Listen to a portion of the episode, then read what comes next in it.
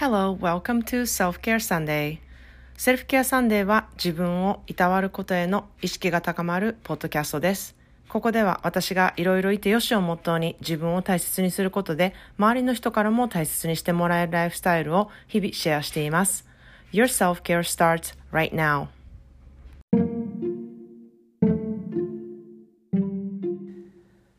皆さんこんにちは。カリフォルニアからセルフケアスペシャリストのまーちゃんです。いかがお過ごしでしょうか、えー、ちょっと最近ねあの出来事がありましてまあちょっと悲しい出来事プラス、まあ、結果的には良かったことなんですけれどもあの近所に住んでいる人の、えー、家の前にですねゴミ袋に猫が入ってましてでその中に餌も一緒に入っててあの、まあ、道路脇に捨てられてた状態だったんですね。で、まあ、それを近所の人が見つけて、まあ、あの救救助できたんですけれどもで子猫もあの全然怖がってなくてあのすごい人懐っこくてあの多分ちょうど捨てられたばっかりだったのかなだからあんまりその、うん、なんか怖い思いとかしてない感じだったんですね。でまあとにかく無事にあの救助されてで、まあ、その家は犬も飼っていて鳥も飼っていてあのちょっと猫は飼えないっていうことだったんであの近所の人とか、まあ、いろんな友達とかにあのこういう猫がいるんですけれどもあの飼えませんかっていう里親探しが始まったんですね。でその猫がね真っ黒なんですよ。で真っ黒い猫イコール私みたいな イメージがめちゃくちゃみんなについていましてあのすぐに電話がかかってきたんですね。であのもう一匹いらないかっていうことを聞かれたのとあと誰か私が知っている人であの黒猫に興味がある人がいたらちょっと里親を探してほしいってことを言われたんですね。でまあ本当に見に行ったんですけどめちゃくちゃ人懐っこくて可愛くてですねなんかもう一匹欲しいなってすごい思ったんですけれどもまあうちにいている2匹の猫とその1匹の犬のこう関係性っていうのをちょっと、うん、壊すのもうんフェアじゃないかなっていうふうに思ったりあとはあのたくさんいればいるほどいいっていうわけでもないのでちょっと家のあの様子とか、まあ、そのこの3匹のね関係性のこともありましてうんどこかいい人がいないかなっていうことを私も探す努力をしようというふうに思ったんですね。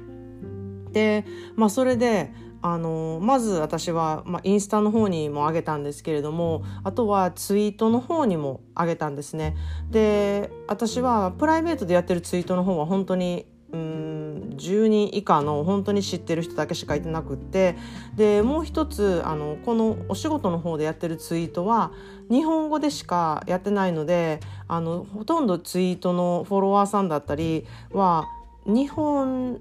人なんですね。でもあの結構ほとんどの人が海外に住んでる日本人だったり、うん、アメリカに住んでる日本人の人がめちゃくちゃ多いんですね。でそれをちょっとツイートをやりながらすごく感じましてあのそのネットワークがすごいんですよ。あのアメリカに住んでいる日本人のネットワークというか。でそのねあのネットワークがすごいなと思ってあの私もよく参考にさせてもらったりとかですね。あのあこういうあのお仕事の関係でアメリカに来たんだなっていうことを知ったりとかですね皆さんのいろんなことをこうつぶやきから感じたりすることがありましてあのすごくいいなっていい意味でねあのツイッターはいいなっていうふうに思ってるんですね。でそこであの私はこのね猫の里親を探していますっていうことをあのうん、あのツイートに上げたんですねでできれば拡散してくださいっていうふうにあの出したらですね、まあ、ツイートの力ってすごいなって本当に思ったんですけれどもあのなんと480リツイート皆さんがしてくれましてでそのあのメッセージに対するあのお返事とかもねめちゃくちゃいっぱい来たんですね。なのであこれだけ広がったら誰かいるかなっていうふうにすごくあの希望になったんですね。であの中にはね少しちょっとここから離れたところに住む、うん、あの日本人の方からもしローカルで誰もいなかったら私が引き取りますっていうこともね書いてくださってねすごい嬉しかったんですね。でまあアメリカって言ってもすごく広いのでアメリカに住んでる日本人の人がこれあのカリフォルニア限定っていう感じでカリフォルニアに住んでる誰かあの猫が好きな人あのできれば、うん、里親が見つかるといいですねみたいな感じでみんなリツイートしてくださったんですね。でなんとあの以前ポッドキャストに出てきたあの私の友達のレスリーがちょっと前から猫を飼いたいなって言ってたなと思って彼女に「どう?」っていうふうに聞いたら「あすごい飼いたい」っていうふうな感じで昨日の夜ねあの彼女にあのあ近所のね黒猫に会ってもらったんですね。じゃあすごい気に入ってて、うん、あの明日ちょっと彼女のところにうん、行く予定ですのでうまくいけば、うん、レスリーのところであの飼う猫になるなれればいいなっていうふうに思ってるので、うん、うまくいくといいなっていうふうに思ってます。っていう感じでね今日の、えー、ポッドキャストの内容はね人をつなげることっていうことをちょっと話したいなっていうふうに思ってるんですね。であの私のこの近所の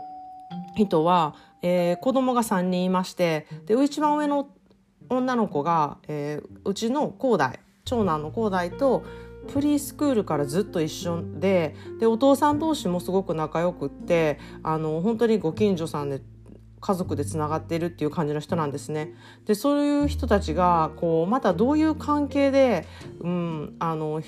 他の人を通じて知り合うようになるっていうことがあの、まあ、分からないじゃないですか会った時って。でも今もう本当に15年以上付き合いがあるんですけれどもその中であの私が行ってたテニスクラスにあのその彼女も来てたりとかですねなんかいろんなとこで人ってめっちゃつながってるなっていうふうに思うんですよ。なのであのどこかでこう関係がこじれた場合それってどこかでまた出てくるんですよね。なのであの本当に人との付き合いっていうものはすごく大事であの無理して人との関係をすごく良くしようって思うことはないと思うんですけれどもなるべくこう嫌な関係にだけならないあの近所付き合いとか、うん、お母さん友達との付き合いとかなんかそういうふうなあの付き合いができていればこう面倒くさいことにならなくて済むなって本当に心から思うんですね。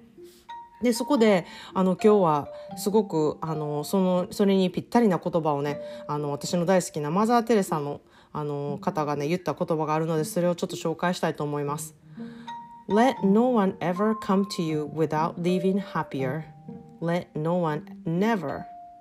あ Let no one ever come to you without leaving happier. Mother Teresa マダー・テレサの言葉であのあなたが人と別れる時は会った時よりも心が豊かになっているような時間を共に過ごせますようにっていうふうにあの私はちょっと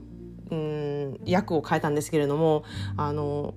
本当に人と会う時はその人があのとさよならする時にはもっとその人がハッピーあの幸せでありますように心が豊かになるような時間を共に過ごせることによってあのお別れする時もすごくいい気分であのお別れするっていうことができるようなそういう人間関係をずっと作っていくとあのこれからもあなたにとってすごくいいあの出会いが待っていますよっていうような言葉なんですね。で本当にこれはその通りだなっていうふうにあの思いながらいつも私は、えー、人との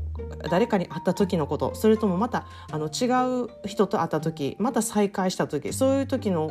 そういう時はねまたこれからこの人と縁があるかもしれないとか、まあ、縁がなくてもその人を通じて誰かに会うことがあるかもしれないそういうふうにね人って結構つながっていくなっていうふうに思ってるのであの頭に入れていくことであの間違いはないんじゃないかなっていうふうに思います。ということであの皆さんもいろいろいてほしいをもとにあなたらしい素敵な週末をお過ごしください。I thank you for listening and supporting my podcast as always. See you in the next episode and have a wonderful weekend everyone.